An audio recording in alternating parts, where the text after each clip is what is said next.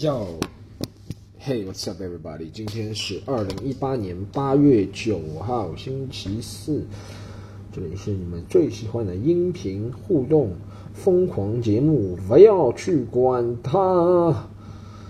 I'm your host Storm 去，好不好？Everybody，是你们主持人 Storm 酱。嗯，给大家讲什么事呢？这周其实还是挺忙，每周都过得挺忙的。然后，哦，这周我本来要去那个，嗯，这周要去主持。今天下午我要去主持一个，应该是中国历史上比较大的一个事件，比较大的一个轰动性事件，好不好？是我们要做单口喜剧专场了。听了以前听过我的节目，朋友都知道，我节目里面介绍了很多专场，然后一些专场啊，就是关于国外的人一些专场，然后一。些专场是黄子华专场，我不知道我有没有说过，因为我没怎么看过，但是我肯定也提到过。然后一些专场，对不对？但今天终于发生这件大事了，我们中国也要录专场，虽然不知道最后录出来呈现出来的形态是怎么样的，对不对？然后今天也只是一个预录，但我也很高兴能够参与其中，好吗？首先要感谢那个制作公司是效果文化了，他们邀请我。来主持，然后本来我想我是会入围，能够录专场的四个选手，后面没有入围，你知道吗？我也不知道是不是没有入围，反正我现在变成主持人了。然后其他录四个专场的选手，啊，我不知道大家知道吗？就斯文、Rock，还有博洋，还有呼兰，反正老中青三代嘛都有。然后他们水平也真的都不错的，挺替他们高兴，今天能够看一下玩一下中专专场怎么玩。但是问题是他们四个人专场要在一天内录完。我来主持，我就知道时间会挺长的，会挺耗观众的，所以我就希望今天能够录制的时候能够比较那个比较比较平顺，因为一开始可能观众兴致比较高，然后可能到中间观众那个冷下去了，作为主持人就希望把他那个拉起来，能够。一录到底，但是还有一个问题就是，其实他们录完这个之后，并不是直接就放到网上，怎么放？你说对不对？没有平台推的话是怎么样？放在公众号上嘛？他说哦，今天给大家介绍一个，获得一万的点击量是吧？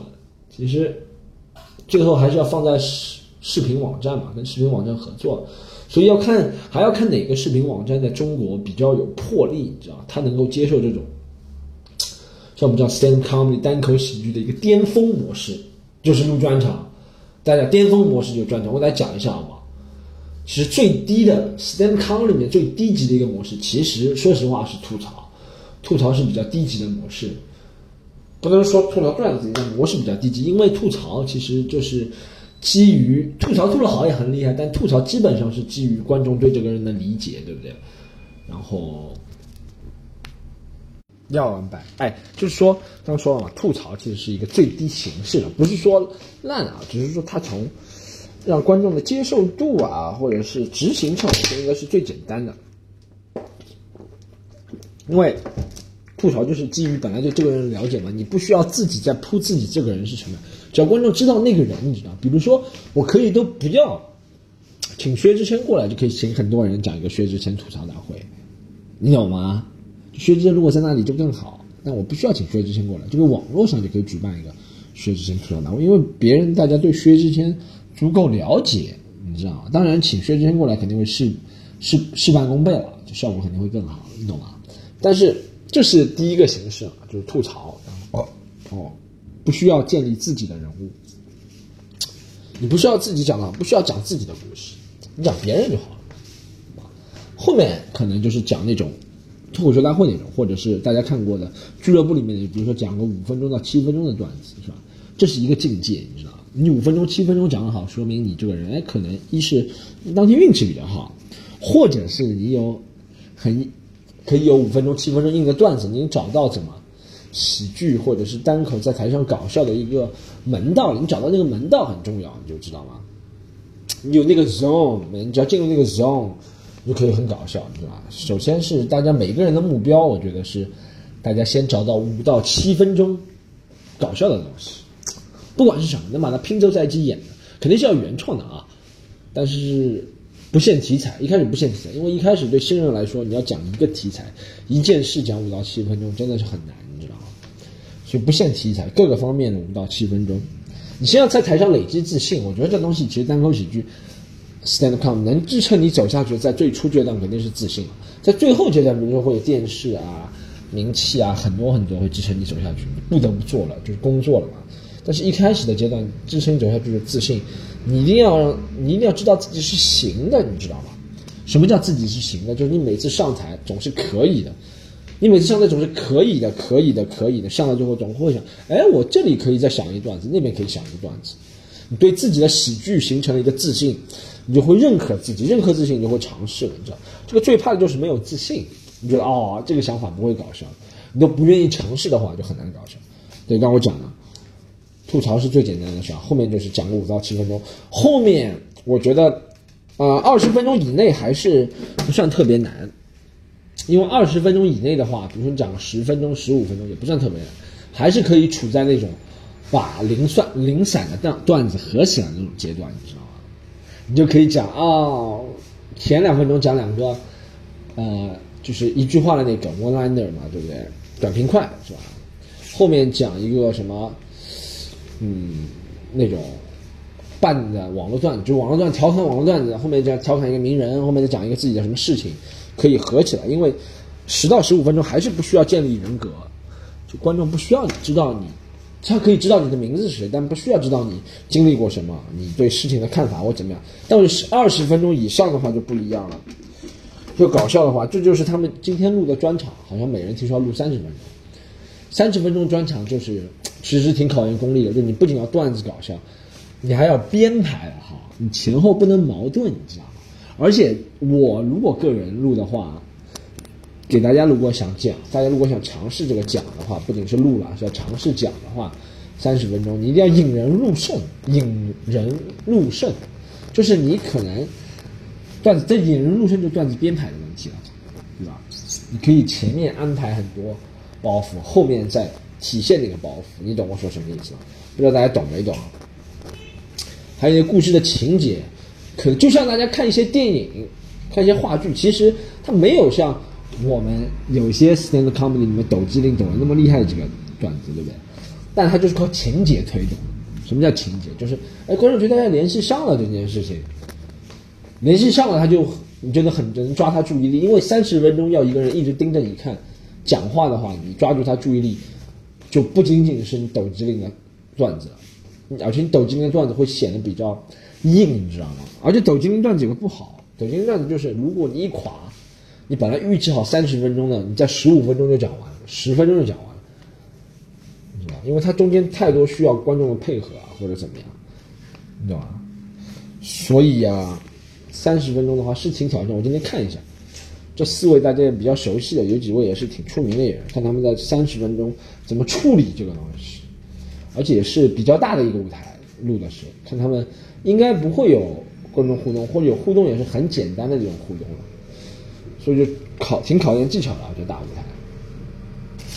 其实挺兴奋的，能够这么快能够就走向，你想啊，从有俱乐部，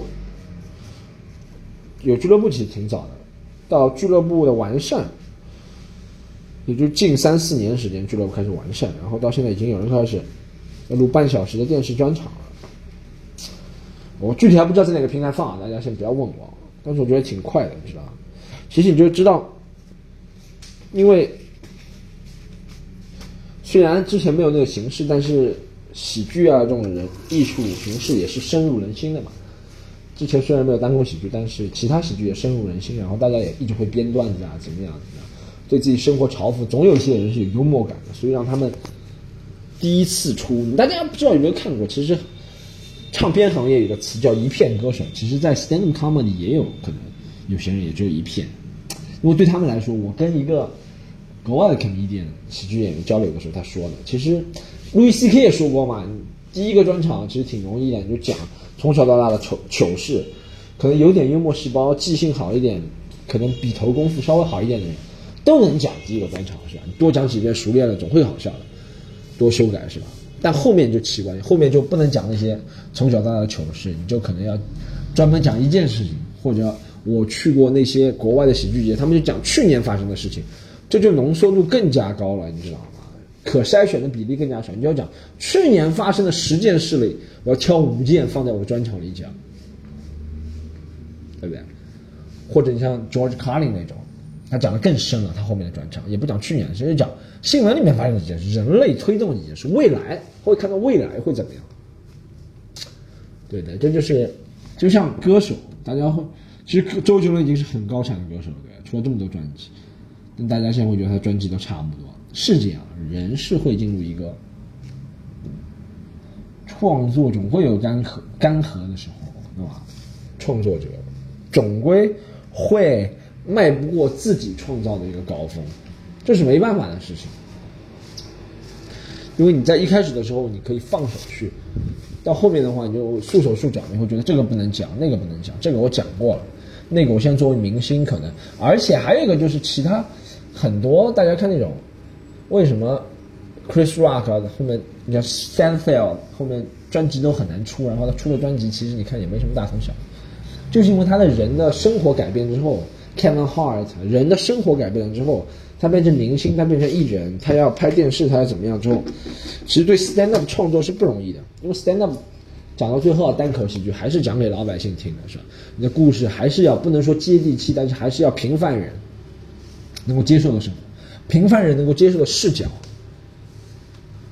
你知道吗？你的生活还是要和平凡人一样。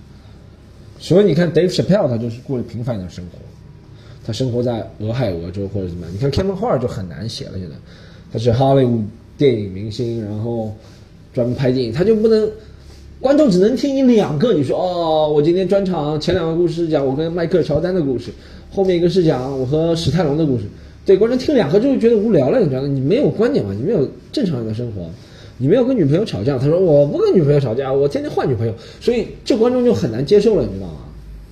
你懂吗？我觉得，但也有例外了。但我觉得大多数上是这样，大多数情况下是这样，就是 stand up 还是你看 George Carlin 能够一直创造，路易 C K 之前也能够一直创造的原因，因为他是他们生活还是和正常人一样，你知道吗？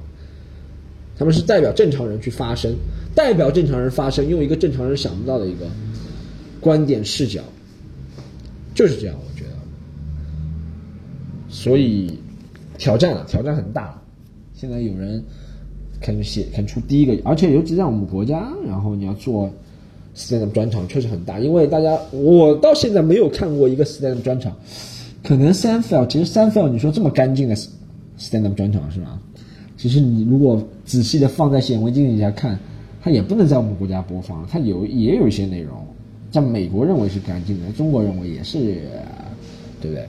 就连宋飞的内容，都在中国认为是脏的话，就没办法放。其他真的没几个人，就 Bill Cosby 的内容，可能还行，但他自己人不行，所以真的，你看国外百分之九十九的专场录的都不能在我们中国讲的内容。所以其实对演员挑战很大的，创造要怎么样避开雷区，你知道吗？因为你其实对跟观众的对观众的刺激越大的东西越容易中雷区嘛，但是观众是越刺激越大，你越想讲嘛那种东西，所以这是一个矛盾取舍的问题嘛，好吧？我那个下个礼拜跟大家通报一下这个专场录的情况，但是还是很酷的，是在。上海虹口的摩登天空，听说是一个新的一个 live house，他们开了一个，然后在那边录，你知道吗？还是以电视录的规格。他们还请从美国请来一些那个 Comedy Central，也不知道 Netflix 的那个专场制作人。其实老外真的是，我这个讲讲回这个老外啊，老外其实在中国挺好骗钱的啊，就。我跟 Netflix 做过，你我跟这个这个做过，我先到中国来，怎么怎么怎么样？哇塞，我觉得挺牛的。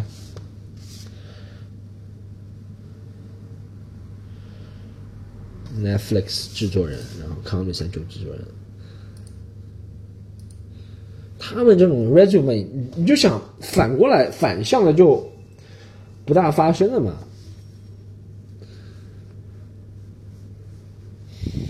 反向的，你比如说我是在中国什么腾讯视频任职的，是吧？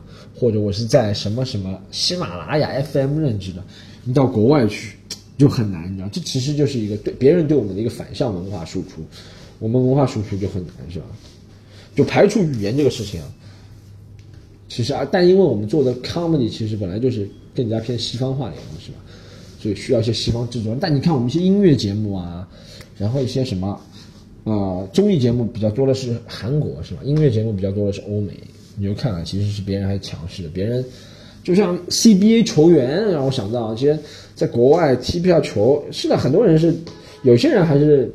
卡拉斯科这种还是在当打之年或者怎么样，保利尼奥，但是有些人真的是在国外打不了球或踢不了球，然后到中国来混，就因为他有国外的资历。这个我觉得是我们要进步的地方，你知道？确实把别人请过来，这是个正确的做法，但是要赶超真的是，赶超还是要从意识上进行赶超，就是我对所有大佬的祈愿。虽然这个节目听大佬听我节目大佬不是特别多，是吧？听我节目可能最大的大佬可能是，我不知道啊，是我们某个演员，我能让你上开放麦，我是个大佬，啊。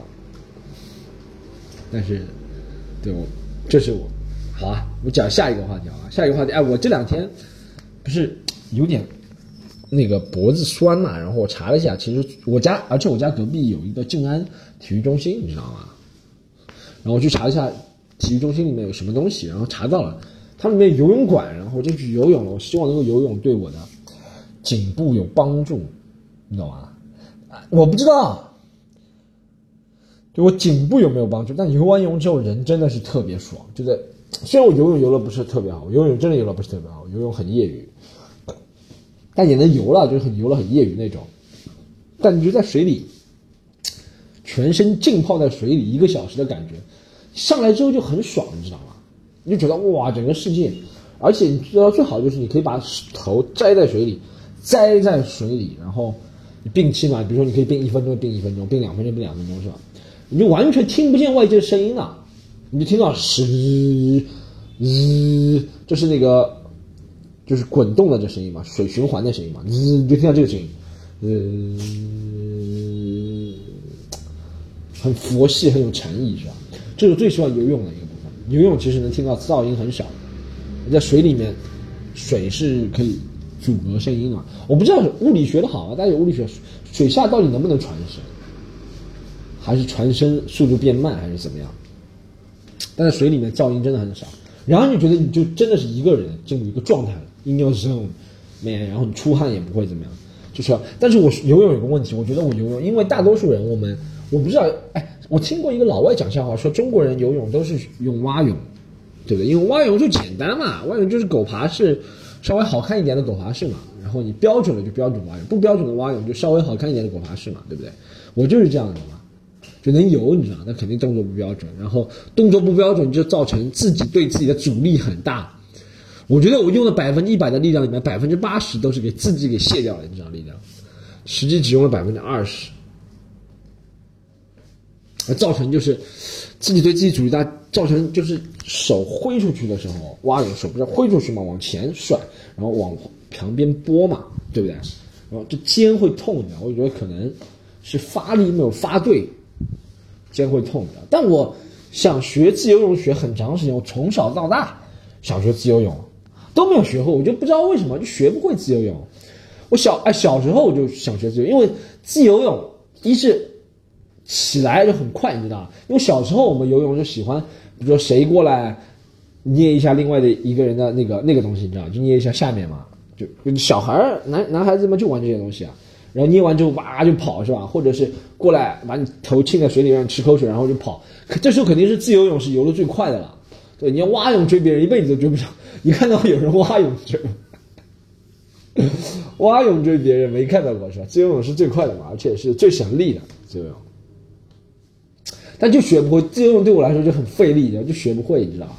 我现我主要是后半部分抬不起来，你知道吗？就你如果人呢是平的在水上的话，其实是很简单到前进嘛，就跟螺旋桨，就跟就跟嗯一艘船一样，完全浮在水上，浮在水上越多，可能是前进越快。你看那种飞毛腿的那种，wave 那种，我不知道怎么说，就快艇都是漂在水上，叭叭叭叭叭，是吧？像打水漂一样叭叭叭。你让它如果沉在水里的话，就可能开不快了，对不对？所以自由泳就这个这个原理，可能是漂在水上，轻功手上漂，啪啪啪啪啪往前走，但就学不会。我爸小时候也教我，然后找老师学都学不会，可能就没这个天赋，可能我我觉得可能是腰腹力量不强嘛，还怎么样啊？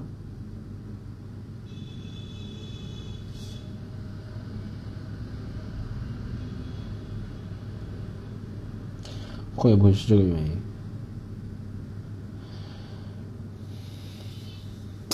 但我很努力的学了，还是学不会。向别人小孩学，不耻下问；向小孩学，还是学不会。奶奶！哎，你就看有些人很喜欢炫技，你知道吗？游泳的时候，你只是说在正常的地方游自由泳就行了，是吧？你为了锻炼啊，达到锻炼效果啊，游蛙泳、自由泳就行。还有人会游蝶泳，你觉得很炫技啊？你知道吗？就装，你知道吗？你先把水花故意弄得很大。学蝶泳就像什么？学蝶泳的人，因为游泳时候不能，哎，从来没听到过游游泳时候发声啊！游泳是唯一一个比较安静的，因为游泳时候不能发声，不能像那个在那个健身房或者是打网球、羽毛球、篮球的时候都这样啊，我要投一个篮，耶，yes，干啊，不能这样。游泳的时候不能一边自由泳就说干干干干，然后对自己淹死了是吧？但是他们只能通过。他们不能通过这些喜欢炫的人说装的人是吧？不能通过发声来装的话，他们只能通过姿势。因为游泳里面最装的一个姿势就蝶泳。他如果会蝶泳的话，肯定哎会，我敢这样保证，好吧？会蝶泳的人肯定要在游泳池里面用的。没有一个，没有一个不会蝶，没有一个会蝶泳的人，每次出去不游蝶泳的。他只要学会了蝶泳，他一辈子要用。每次一碰到水，在家里洗澡也是。蝶泳，蝶泳，蝶泳好帅！蝶泳，全世界都知道我在蝶泳。蝶泳像蝴蝶在水上飘一样，哇！蝴蝶，我到这个女孩子旁边，可能跟她一个接种了啊！怎么怎么怎么样，对不对？可能把我蝴蝶一样优美的舞步，像种子一样散发给她啊！怎么样怎么样？真的，你看，所有人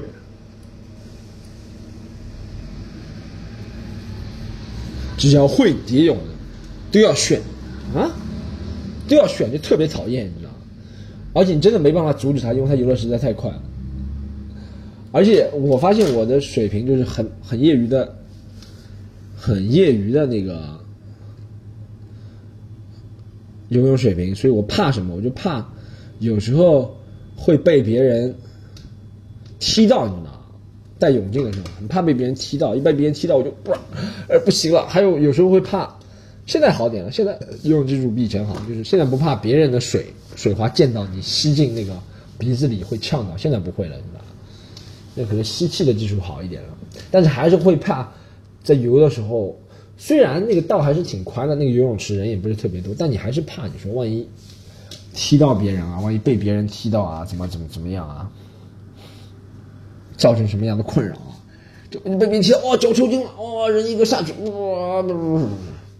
而且你看那些游泳池里面坐着的，我也我发现现在是不是工作越来越好找了，还是怎么样？年轻人都找不到好挺好找工作。我以前记得我小时候我去游泳池，然后旁边的救生员都是身材挺好，身体素质挺好，身材挺好的，你知道吗？啊，彪形大汉，一看你知道就肯定不会会会游泳，就算他不会游泳，他肌肉也能浮在水上那种，他能把你救回来。现在我去那个救生员都是大叔，大腹便便的大叔啊！我觉得哇，他怎么就？他跳下去，是不是整个泳池就是干了？他跳下去就整个泳池水都溢出来了。哇，现在这个游泳池太不负责了。但现在游泳池有点好，就是都要戴泳帽了，以前没那么严格了。现在好像，我总体来觉得，这就窥一斑见全貌嘛。你就觉得上海可能所有的变严格，你看游泳要戴泳帽，然后违章建筑都拆掉。然后好像现在那种小小商小贩也没有了，你看那种小商真的几个，我从游泳讲到这个问题啊，几个小商小贩都没有了，几个以前专门的小商小贩的地方，什么彭浦新村啊、闸北啊，然后杨浦区黄兴公园那边啊，那些小商小贩都没有，晚上吃炒面也没有了，啊，我就发现这个物价真的是涨。我们以前小时候，不要说小时候了，我就记得我大学、高中毕业之后，那个时候吃一碗。油豆腐粉丝汤四块五块，就很奢侈了。这多少年前啊？就十年前，零八年的时候是吧？啊，讲到十年前，昨天是奥运会开幕式，讲问你十八年十年前八月八号你在干嘛？我在吃油豆腐粉丝汤，好不好？十年前的八月八号晚上啊，我在吃油豆腐粉丝汤，啊，刚刚看完我们的看，我开幕式好像没看，我真的好像没看开幕式啊，那段时间可能沉迷打网游，没看开幕式。就网友打到一半，就找朋友去吃油豆腐粉丝汤，五块一碗那个时候，里面什么东西都有，虽然都是假的，虽然除了真的肉之外什么都有，是吧？但是也是不错的，你知道吗？这都是一些人工合成的东西，但是吃的感觉不错。现在你也不知道它是不是有，但是我前两天点个外卖，桃园眷村，你知道吗？点一个油豆腐粉丝汤，四十五块，翻九倍啊，比。这真的比房子翻还多啊！零八年到现在房子没有翻九倍了。零八年我想一下，零八年到现在房子没有翻九倍，肯定没有。哦，好像差不多。零八年到现在翻了九倍，那就跟房子涨的速度已经是中国通货膨胀的顶端了。这个食物翻了九倍啊！嗯，太吓人了，这通货膨胀速度。再你再联系到。美元啊，人民币贬值对美元贬了那么多，你就知道，呃，人民币真的是现在你有点钱真是没什么用，带出去一一沓钱，吃个饭就没了，吃个饭都上千。但是你发现其实上以前，哎，其实我觉得，但是有一点我要说的，以前小时候我记得，如果上馆子吃饭，也是一桌人要一千一千块钱，现在还是一桌人一千块钱，我不知道这是什么原因。可能中间那个中间就是上馆子吃饭那种神秘感就没有了。可能以前他要收很多那种，以前因为去的人少啊，上馆子吃饭。以前大家觉得上馆子就是一个月啊，或者是加薪升职啊，或者是过生日才去。现在可能天天都可以去，朋友小聚就可以去。所以上馆子吃饭那种，他那个饭店可能不会收你那种乱七八糟的费用，他不会觉得他不会宰你了，你知道吗？以前会觉得哇上。难得有人来上馆子，来来炒青菜七十五，你说十年前炒青菜七十五什么价格？现在可能还是这个价格，你知道？但是它中间的水分被炸掉了，但现在客人多了。好，最后讲个问题啊，最后我等会要去录专场，我要去主持专场，录不了。哎呀，我再讲个问题，嗯，嗯哼，嗯哼，嗯哼。大家在讲那个什么奥运会场馆浪费啊，对的，很多人，很很多人其实在北京奥运会之前就听到了这个想法。那个时候要讲北京奥组委，就问他们：你们这些奥运场馆结束之后会怎么怎么用，怎么怎么用？说其实你看几个出名的场馆还是在用啊。可能我昨天看的报道说什么马的。马上中心啊，水上中心就不用了，对不对？这不就是河？这其实就是市场经济嘛。你可能是是，但你觉得如果其实在北京这个地方也不造这一块地方也不造房子，你就觉得啊，里面肯定是有什么纠葛的地方，是吧？大家知道以前上海有一个什么上海梦幻乐园啊，好像是这种东西，不知道是谁谁投资的，但是小。小时候不知道是谁投资的，但是小时候我记得每个小学、初中都会去，你就知道它后台挺硬的。美国梦幻乐园好像是，然后现在也废弃了，你知道吗？这就肯定是这种就是政治功绩，或者是里面很多这种东西，就谁谁谁谁谁说了哦，我的一个亲戚要造一个这个东西，然后大家所有学校都说哦，我们要去支持捧场，那就捧场，捧完场之后发现里面没什么，而且太远了，到现在都觉得远那个地方。啊，现在去那个地方还觉得在青浦还不觉得远，现在觉得远。不要说以前了，以前就是春游去的，春游以前都去外地的。以前对我们说青浦就绝对是外地，以前出了杨浦就是外地了，不要说青浦了，都是春游去的。就所以这个计划不知道，而且青浦真的，你看到现在还没造起来。他以前想造成娱乐城是吧？他其实蛮难的，他没有想到，其实他没有想到就是。中国没有发展公路交通，你知道吗？开车还不是非常流行，但发展了高铁，所以其他地方火了，有些地方就火了。你想，你我从杨浦开车到青浦的两个小时，我坐高铁，不要说杭州、南京了，安徽都到了，对不对？所以说这一系列的，有人欢喜有人忧嘛，对不对？有些地方就欢喜，有些地方就忧了。觉得啊，青浦怎么不知道一个青浦站的高铁，是吧？好，今天讲了讲，主要讲了讲就是要干的事情，好不好？